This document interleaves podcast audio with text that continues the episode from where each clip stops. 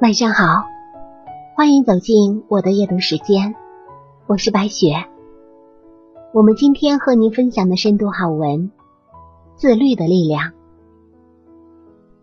王阳明是中国五百年来第一等的人物，他不仅是哲学家，同时还是教育家、政治家、军事家、书法家，而且还精通诗词歌赋。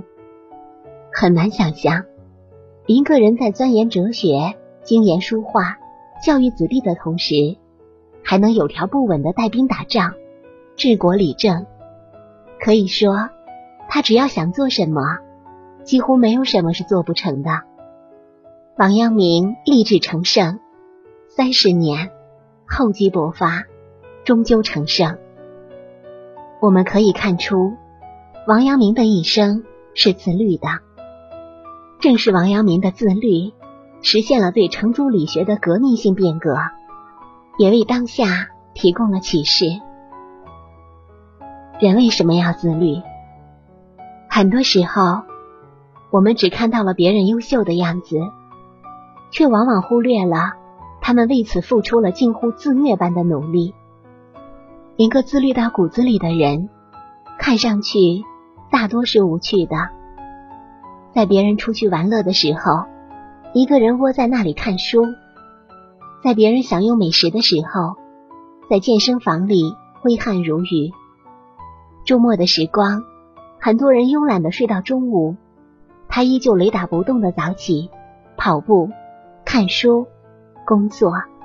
这样的人不仅看起来无趣，甚至感觉有自虐倾向，活得一点都不洒脱和自由。但真实情况是，自律的人比不自律的人要自由得多。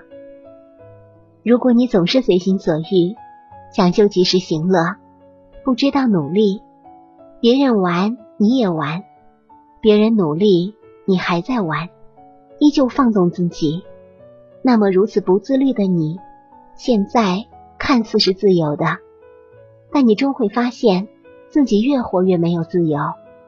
没有选择的资本。当手机使用快捷方便时，人们可谓一机在手，天下皆有。但是唯独没有自己。抖音、快手里的各种人生充斥着我们的生活，但偏偏里面已经没有了我们自己。康德说：“所谓自由，不是随心所欲，而是自我主宰。越自律。”越有话语权，身体和人生都是如此。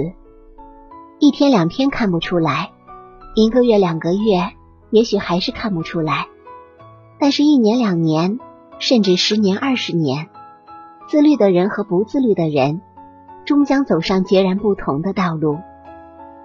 付出和回报是成正比的，量变足够了，才可能促成质变。越是自律的人。越明白自己真正想要的是什么，所以才不会把时间和精力白白浪费在没有意义的事情上，而是真的把碎片化的时间都利用起来，成长自己。励志是自律的起点，志不立，天下无可成之事。励志做什么呢？答案是做第一等事。一四八三年。王阳明在北京的私塾读书，有一天，他一本正经的问老师：“何谓第一等事？”这相当于在问人生的终极价值是什么。他的老师吃了一惊，因为从来没有学生问过他这样的问题。但他还是很快做出了坚定的回答：“当然是读书做大官啊！”王阳明严肃的看着老师说。我不认为是这样。他顿了顿，一脸郑重的继续说道：“我以为第一等事应是读书做圣贤。后来，这也成为一个广为流传的故事。王阳明的人生方向也经历了不少变化。他一生有五逆：初逆于任侠之气，再逆于骑射之习，三逆于辞章之习。四逆于神仙之习，无逆于佛事之习。但无论是在哪一个方向上，王阳明的目标都很明确，那就是要做就做第一等事，胸中有志，心中有事，自律才有了根本的依托。有了人生目标与志向，自然会拥有自律的能力。人世间所有的优秀，背后都是自律。说要自律的人很多，可坚持自律的人很少。就像爬一座险峻的高山，越临近山顶，能够咬牙坚持往前走的人越少。好的坚持本身就是一种自律。还记得前些时候。一位名叫沈华的九十六岁的老爷爷走红网络，健身二十六年的他体格健壮，完全不像一个年近百岁的老人。大家都喊他华仔、华叔。沈老每天的作息时间非常规律，从不超过晚上十点睡觉，早晨四点多就起床活动身体，每天下午到健身房报道。他的同龄人。很多都已经不在了。沈老说：“现在健身和运动是我最好的朋友。”七十多岁的沈华最初进健身房，总是遭遇很多白眼。很多人都觉得他一把年纪，肯定坚持不了多久。可现实是，很多年轻人只是健身房的过客，沈华却用二十年的时间变成了为人熟知的。肌肉爷爷，